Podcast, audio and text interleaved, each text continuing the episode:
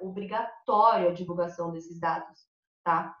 Tanto a nível municipal quanto a nível do Ministério da Saúde. Mas como é o Ministério da Saúde que junta todos os dados, é, fica mais a, a cargo dele de fazer a divulgação desses dados. E aí, como que funciona essa coleta de dados, né?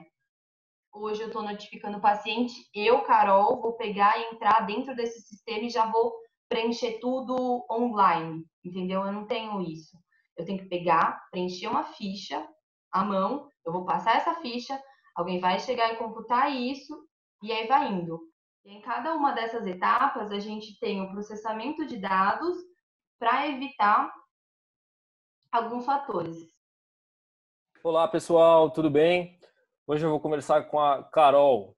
Carol é médica formada pela Faculdade de Ciências Médicas de Santos residente de infectologia do Instituto de Infectologia do Emílio Ribas. Carol, tudo bem? Oi, né? Tudo bem? Tudo ótimo. Prazer estar aqui hoje. Prazer é todo meu. Muito, muito obrigado por ter topado participar. É, então vamos às perguntas? Vamos. Seguinte, primeira, a, é, a responsabilidade de divulgação de dados do Covid-19 deve ser exclusiva do Ministério da Saúde? O governo federal acerta com a nova metodologia proposta de divulgação? E a última, como ampliar a coleta e administração de dados em um país como o Brasil? Tá, então vamos lá. São algumas perguntas muito, muito interessantes. É, ainda mais com tudo que a gente está vivendo, é muito que as pessoas precisam saber como que funciona. Eu acho que poucas pessoas têm o conhecimento de como é a história da saúde brasileira e como que funciona o SUS né, que é o Sistema Único de Saúde Brasileiro. É, então, a gente precisa entender quais são as bases, quais são as diretrizes, os protocolos e como que é o fluxograma que a gente fala de relação de informação. É, então, vamos pegar um cenáriozinho de, por exemplo, eu sou médica, eu atendendo um paciente com corona, como que funciona o fluxograma de informação até lá em cima. Tá? É, dentro da medicina, e há muito tempo surgiu o conceito de vigilância epidemiológica, Tá? A gente fala de epidemiologia como estudo sobre o povo. Então, a gente estuda o povo, vê quais são as principais doenças, agravos e etc. E aí, dentro disso, do sistema de saúde, surgiu essa questão da vigilância epidemiológica, que é a gente ter noção sobre o povo brasileiro, e aí, tanto no olhar de municipal, estadual e federal, quais são as principais doenças para a gente poder ver as ações que a gente pode tomar de saúde, de prevenção em relação a isso. E aí, até nessa questão de prevenção de saúde, a gente cita a vacinação, que foi um grande marco do sistema de saúde brasileiro. Tá? Então, tudo que a gente faz de ação de vigilância epidemiológica, que é a gente notificar as doenças, e aí processa esses dados para a gente ter uma imagem grande do que está acontecendo, é o que define as ações que a gente vai tomar para a gente prevenir e adotar medidas em relação ao tratamento e etc. para essas, essas doenças. E aí, no caso, aí entra o coronavírus. É, então, vamos voltar lá. Então, aí eu sou médica, eu estou atendendo, chegou um paciente para mim com quadro respiratório que eu suspeito de coronavírus. É meu dever, como médica, notificar esse caso, tá? Na verdade, esse conceito de notificação compulsória, que a gente preencheu uma ficha notificando a doença, ela pode ser feita mesmo com a suspeita da doença. Então, eu não preciso ter o exame confirmando que esse paciente tem a corona para eu notificar essa doença. Então, eu vou preencher uma ficha de notificação, dados do paciente, os sintomas que ele está apresentando e vou mandar isso. E aí, como que funciona essa coleta de dados, né? A gente tem unidades dentro do município que são responsáveis por juntar todas as informações. E aí, essas informações são passadas para a Secretaria Municipal de Saúde, e aí isso sobe para a Secretaria Estadual, e aí isso sobe a nível federal, que é o Ministério da Saúde. E em cada uma dessas etapas, a gente tem o processamento de dados para evitar alguns fatores. E, por exemplo, duplicidade de casos, que é um dos conceitos que foi falado aí, que o Ministério da Saúde falou que eles queriam arrumar, e por isso que eles pararam os dados, enfim. O que acontece? Quando a gente notifica um caso, é, eu estou atendendo aqui, notifiquei. Eu vou pedir o exame para esse paciente para fazer o coronavírus, tá? Então, eu estou notificando. Aí eu preciso parar para olhar quem mais está notificando, né? Então, os hospitais públicos vão notificar, os hospitais privados também são obrigados a notificar, os laboratórios também são obrigados a notificar. Então, as pessoas que, por exemplo, vão no laboratório agora e decidem fazer por conta própria o teste do coronavírus sem antes passar no médico, e caso venha um, teste positivo, o laboratório é obrigado a notificar esse caso, tá? E aí, centros de hemoterapia, por exemplo, então, quando eu estou dentro de um centro de hemoterapia, caso, por exemplo, eu veja um paciente e descubra que ele tem HIV, quando ele vai doar sangue, eu faço o teste lá e vejo que ele tem essa doença. Eu também vou notificar, tá? Então, tem várias instâncias que notificam e todos esses dados são computados inicialmente a nível municipal e é depois transferido para estadual e depois a gente transfere tudo para o Ministério da Saúde, tá? E aí em cada parte que passa tem um processamento de dados, que aí a gente faz para evitar a duplicidade dos dados e algum erro de processamento de dados. Então, por exemplo, eu atendi o paciente A aqui e achei que ele era suspeita de coronavírus. Fiz o papel, mandei o papel. É, coletei o exame dele aqui. O exame demora um tempo para sair, ainda mais no sistema público de saúde. A gente está com uma sobrecarga dentro de exames, então as coisas atrasam mesmo. E aí vai, vamos supor que esse paciente decida que ele quer ir num laboratório privado, que às vezes o teste sai mais rápido, e ele quer fazer o teste. E aí ele fez o teste e o teste deu positivo. Eles são obrigados a notificar. Então, nesse momento, vamos supor que esse paciente tem duas notificações: a minha notificação e a notificação do laboratório. Mas estamos todos dentro do município de São Paulo, tá? E aí, quando essa notificação chegar na Secretaria Municipal de Saúde, eles precisam compilar esses dados para tirar quem esses são esses dados duplicados. Que aí eles vão fazer esse processamento de dados, que é já para evitar o erro. E aí, depois, quando esse, esses dados sobem a nível estadual, tem uma compilação de todos os, os dados para, como se fosse uma segunda visão sobre os dados, para evitar que tenha um erro de processamento. E aí, depois, vai tudo para o Ministério da Saúde tá? E aí vem essa, em relação à notificação, a gente é obrigado a notificar algumas doenças, tá? A gente não notifica tudo. Dentro tem um protocolo que a gente cria dentro do, das listas de notificações compulsórias, que são algumas doenças que entram dentro de alguns critérios. É, vamos citar alguns exemplos. Então, doenças que tenham uma incidência muito grande com uma alta taxa de transmissão, por exemplo, o coronavírus tá? Doenças que exijam muito do sistema de saúde, tanto de custos é, de pacientes quanto custo paciente, de sequelas de pacientes, de doenças crônicas. Então, por exemplo, que nem eu citei o HIV, o HIV é uma doença de notificação compulsória. E aí, dentro dessas doenças, a gente tem tempos para a gente notificar.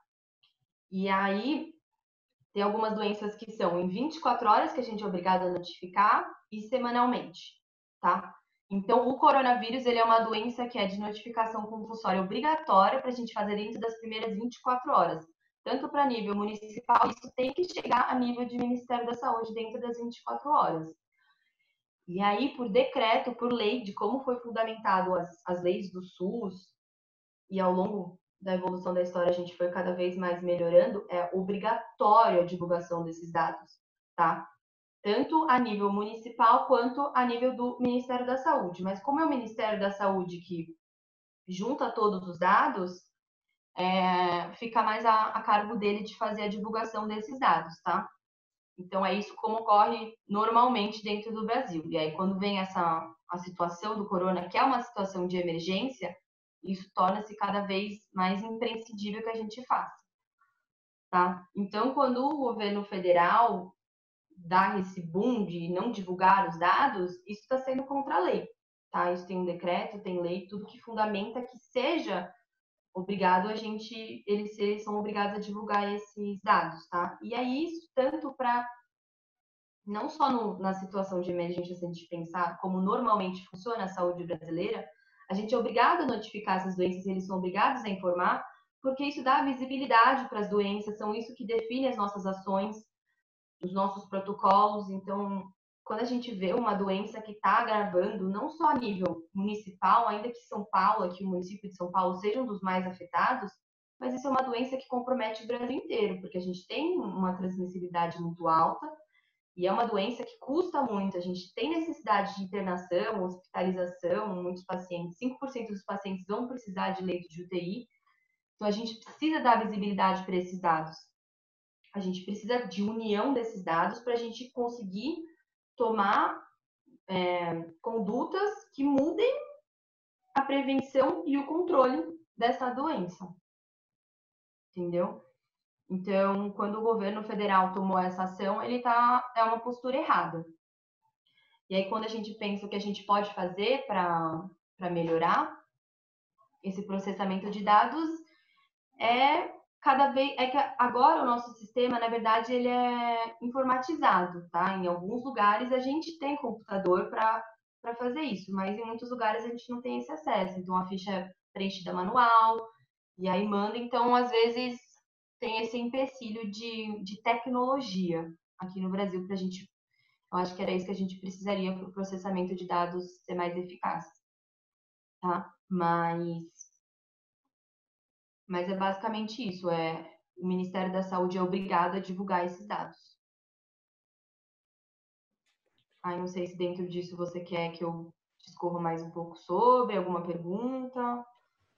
Tá bom, é legal. Eu só, eu só queria entender um pouco melhor. Você, em relação à última pergunta, você disse que a gente tem que melhorar a tecnologia né, para uhum. melhorar a compilação e a coleta de dados. É, de que tipo de tecnologia a gente está falando? Então, na verdade, a, a, base do sistema de saúde, a gente tem vários sistemas, então, vários dados que a gente computa demográficos. Então, por exemplo, a gente tem um sistema de de informação de mortalidade. A gente vê o número de óbitos, a gente processa e isso vai. Aí tem a, o sistema de declaração de nascidos vivos, que a gente vê a taxa de nascidos vivos no Brasil. Aí tem o sistema de agravos notificáveis, que é o SINAM, tá? E aí ele tem a vários níveis. Então, eles têm o DataSUS, que é um que é um sistema de computação de dados, e o Sinan ele também tem próprio uma uma ferramenta de, de tecnologia que é um sistema que compila todos esses dados. Só que não é simples eu simplesmente chegar, hoje eu estou notificando o paciente, eu, Carol, vou pegar e entrar dentro desse sistema e já vou preencher tudo online, entendeu? Eu não tenho isso. Eu tenho que pegar, preencher uma ficha à mão, eu vou passar essa ficha, alguém vai chegar e computar isso, e aí vai indo. É, agora, aí já me, já me passa um pouco dos meus limites de falar em relação à tecnologia, né? De como que seria um sistema para conseguir que precisaria que todos estivessem interligados, entendeu? E que o preenchimento de dados fosse correto, tá? Porque a gente vê na ficha, quando a gente vai preencher a ficha de notificação, ela tem vários dados, até para a gente ter continuação de pacientes. Então, a gente pede o número do cartão SUS do paciente, a gente tem CPF, a gente tem data de nascimento, a gente tem o nome, a gente tem o telefone, a gente tem o endereço, até para a gente ter noção de onde os casos estão acontecendo.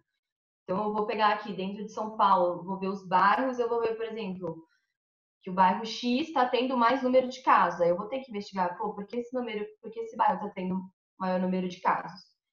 Então, se a gente tivesse um sistema pouco mais uniformizado, integrado em relação online, tecnologia, talvez a gente conseguisse esse processamento de dados um pouco mais, mais rápido. E até nisso, porque quando a gente, o, o Ministério da Saúde divulga os dados, aí o pessoal vem vira e fala assim, ah, tem muito dado que, que na verdade era da semana passada e está vindo hoje.